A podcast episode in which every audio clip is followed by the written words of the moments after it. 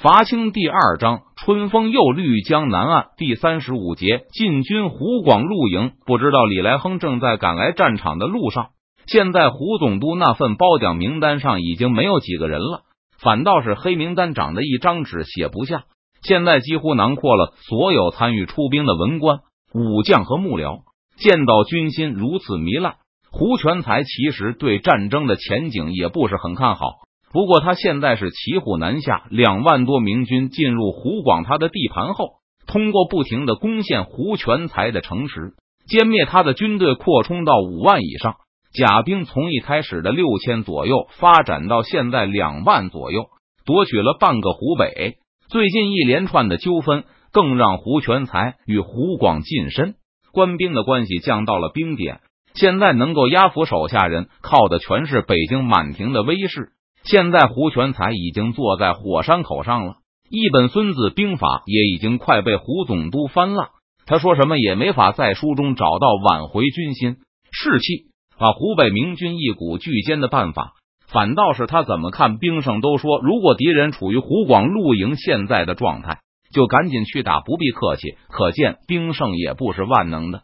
胡全才现在退而求其次，希望至少能够把明军赶回老家去。最近的军事行动，舅舅已经是为这个目的服务的。胡全才生怕对方会抓到自己的破绽，再发动一次进攻，所以每日不求有功，但求无过，缓缓的向钟祥滚动前进。清军将佐也猜到了胡全才的心意，他们同样不愿意冒险浪战，就一营一营地向前蹭着走。每天清军的大部分兵力都处于防守状态。不给明军丝毫的进攻机会，可是对方明明已经缴获众多，却偏偏不肯老实的离开。胡总督权衡再三，觉得对方应该也很清楚，他们无法依靠现有的实力占据两湖。朝廷的效率再慢，迟早也会从河南派援军来。难道你们一定要逼死老夫吗？胡全才愤恨难平，等河南、甘陕派来援军，才能赶走明军。和依靠湖广自己的力量收复湖北是完全不同的。为什么不老老实实的赶紧走人？胡全才又把《孙子兵法》翻了一遍，他感觉自己确实是处于死地了，不然也不会不顾形势一意孤行。死地这个词引发了胡全才的灵感，死地则战，营帐里没有其他人。胡全才顺着刚刚出现的灵感琢磨下去，如何才能把全军引入死地？迫使他们不得不与贼人决一死战呢？钟祥、胡全才有没有上过战场？钟祥明军已经与李来亨取得联系，知道友军正在全速赶来，而清军也没有丝毫退却的意思。眼看一场规模空前的大战不可避免，邓明有些紧张，就询问起对方主帅的情况。刘体纯、郝瑶琪等人都纷纷摇头。胡全才虽然在军中的时间不短。但以前在甘陕时的主要工作是招降纳叛，后来帮吴三桂筹集粮草。等到了湖广后，在洪承畴手下倒是曾经独当一面过，出任云阳巡抚，专门负责防御郝瑶琪、贺真等人。但是他的工作仍然是节制地方将领，每次都是坐镇后方督促粮草。郝瑶琪告诉邓明，他从未听说过胡全才曾经亲临一线，而胡全才镇守云阳时。奎东明军的主要注意力一直在如何打穿夷陵江防，得不到友军支援的郝瑶琪那期间一直避实击虚，没有强攻过拥有两万清军的云阳。胡全才之前没有指挥过一场万人以上的大战，不要说野战，就是守城战斗没有。邓明看了一眼周围的将领，奎东四将都是身经百战，就连他自己也多次在战场上冲杀。当初云阳兵力有两万人，这也是胡全才指挥过的最多军队。这次战事还是他出任湖广总督以来的第一场大战。我说的对吧？众人都说邓明讲的不错。邓明轻轻舒了口气，在他原本的世界里，湘军很有名气，但现在湖广清军确实清廷手下的二流部队。湖广近身远没有北方士人对清廷那么死心塌地。他们的矛盾心理大大影响到了湖广陆营的战斗力。一支二流的军队由一个只有在后方统筹经验的统帅指挥，还处于士气瓦解的边缘。邓明觉得结束湖广的战事应该没有悬念了。不知道郑成功那里怎么样了？邓明记得文安之说过，七月左右郑成功可能就会发起攻势。这次在湖广耽搁的时间远比邓明最初预料的要长得多。只是战事未了，他无法离开，不然说不定会给明军留下一个临阵脱逃的印象。要速战速决，邓明暗下决心。此时在崇明岛看到郑成功只留下监视部队，率领大军驶入长江后，梁化凤立刻命令把船只上的火炮都拆下来，动员全军加固炮台，囤积物资弹药。郑成功的水师比苏松水师强大的实在太多。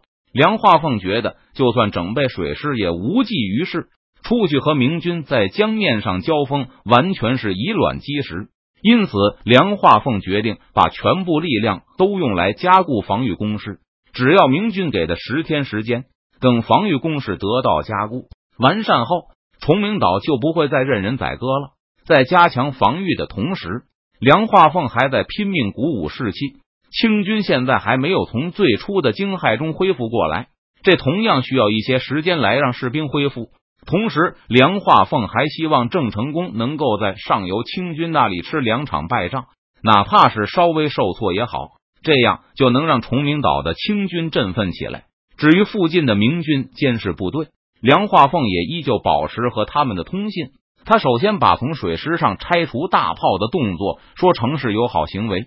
其次，通知这些明军，他要为守军从两岸购买粮草。梁化凤通报完以后，光明正大的派出没有武装的船只出岛购买蔬菜和粮食，暗中则偷偷收集火药和兵器，进一步加强崇明岛的防御能力。相比小动作层出不穷的梁化凤，武松提督马逢之则老实的多。看到明军的实力后，他觉得清廷在东南的统治很可能要到头了。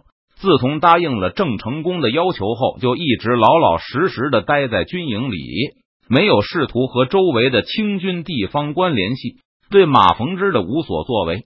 他手下的将佐和幕僚都急得不行。一个急脾气的幕僚就对马大帅嚷嚷道：“如果大帅要效忠朝廷，那就要设法离开这个险地。”现在正义的主力已经往下游去了，只留下少量人监视我们。我们突然开往浙江，这点人马是拦不住我们的。如果大帅要反正，那就不要再犹豫，立刻出兵与延平郡王会师，水陆并进，直取南京。即使将功赎罪，也要争取立下大功，这样将来大帅的位置才安稳。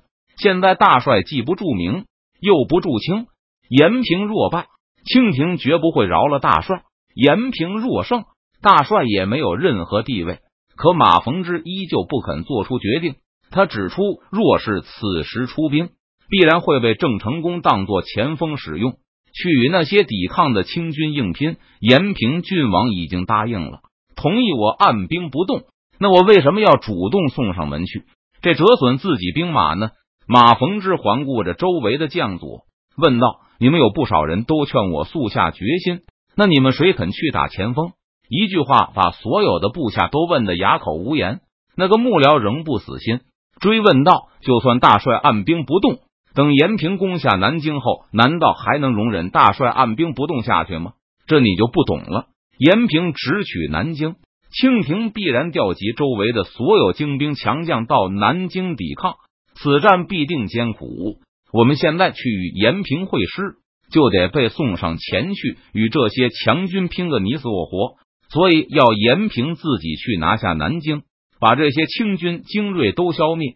到时候，江西、浙江等地的守军必然胆寒，而且也没有了主心骨，接下来的仗就好打了。马逢之的话让幕僚恍然大悟，原来马大帅并非没有决定，而是想的远比自己要远。只听马逢之继续说道：“南京苦战一番，延平也需要修正兵马，肯定会让我们去扫荡周围。那个时候，我们就可以独自作战，打下来的领地也可以归我们所有，不比现在出兵强得多吗？现在拼光了人马，说不定会被延平并吞。而且，就算我们打南京立下再大的功劳，难道延平还会把南京许给我们不成？”见马大帅说的如此透彻，将佐们顿时人人兴奋，都觉得割据一方的好日子就近在眼前。马上还有人说道：“大帅，将来若是要出兵，我们可一定要去浙江、江西也行啊，可不能渡江去打扬州。这个我还会不晓得吗？”马逢之笑道：“等郑成功夺取南京，隔绝南北后，清廷肯定会全力南下，试图重新打通漕运和交通。到时候，谁在北面，谁就会首当其冲。”看到郑成功的军容后。马逢之在京剧的同时，突然也萌生了一些野心。这两天，他不止一次的对自己说：“郑成功仅仅在福建沿海生聚教训，就能组织起这样一支大军来。若我能割据浙江，在清廷和郑成功苦战的时候好好经营，谁敢说我就不能成为一方诸侯，甚至与群雄逐鹿天下呢？”在马逢之和梁化凤各自打着自己的小算盘时，郑成功的先锋已经抵达瓜州，这里的清军守将是游击座云龙。他和马逢之、梁化凤不同，断然拒绝郑成功的劝降，准备进行抵抗。得知瓜州城内的几千清军不肯投降后，郑成功大笑：“螳臂挡车，当真不知死活。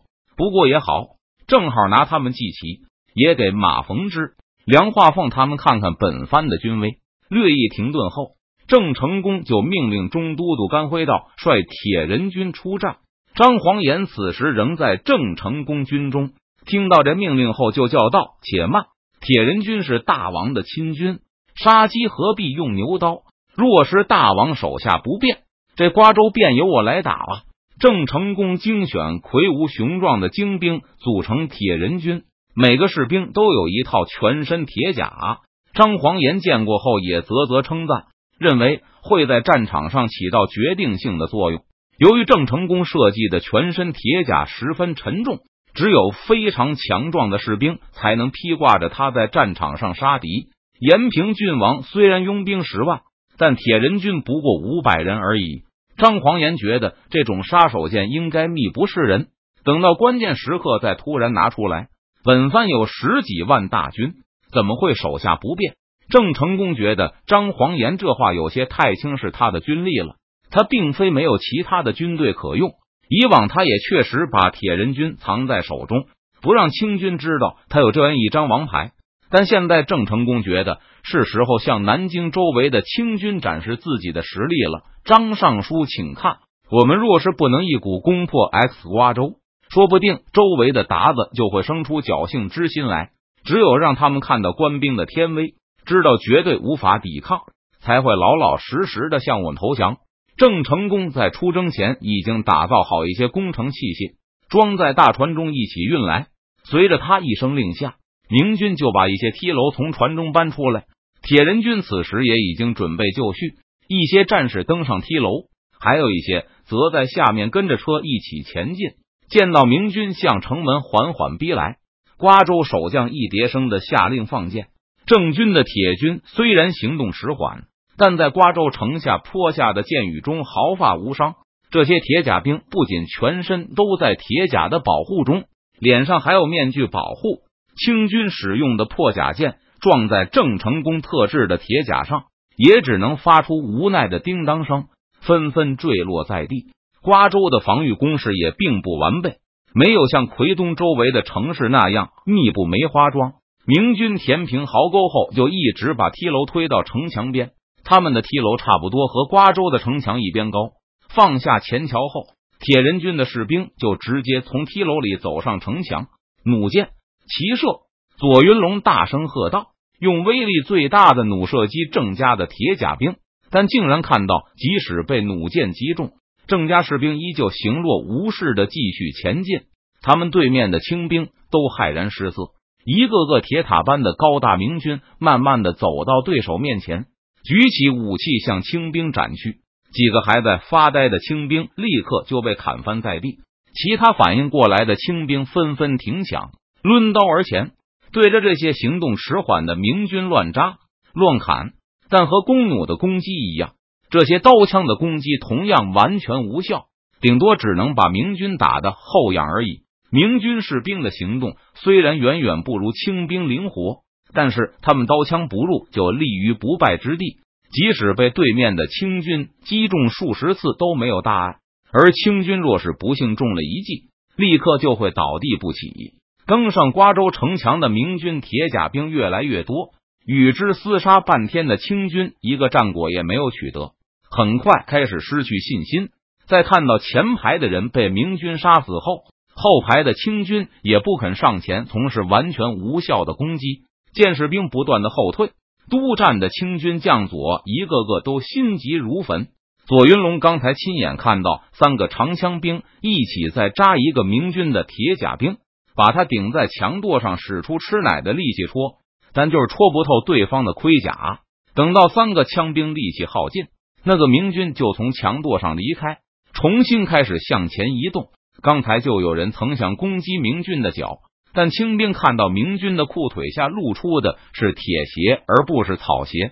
明军的脚面同样受到很好的保护。砍小腿，已经快绝望的左云龙突然大喝一声，他命令亲兵营的士兵专攻这些明军的下三路。对方的移动极其迟缓，看得出来他们身上的盔甲异常沉重，只要能伤到他们的腿脚。守军觉得他们多半就无法再扛着这样沉重的负担继续推进了。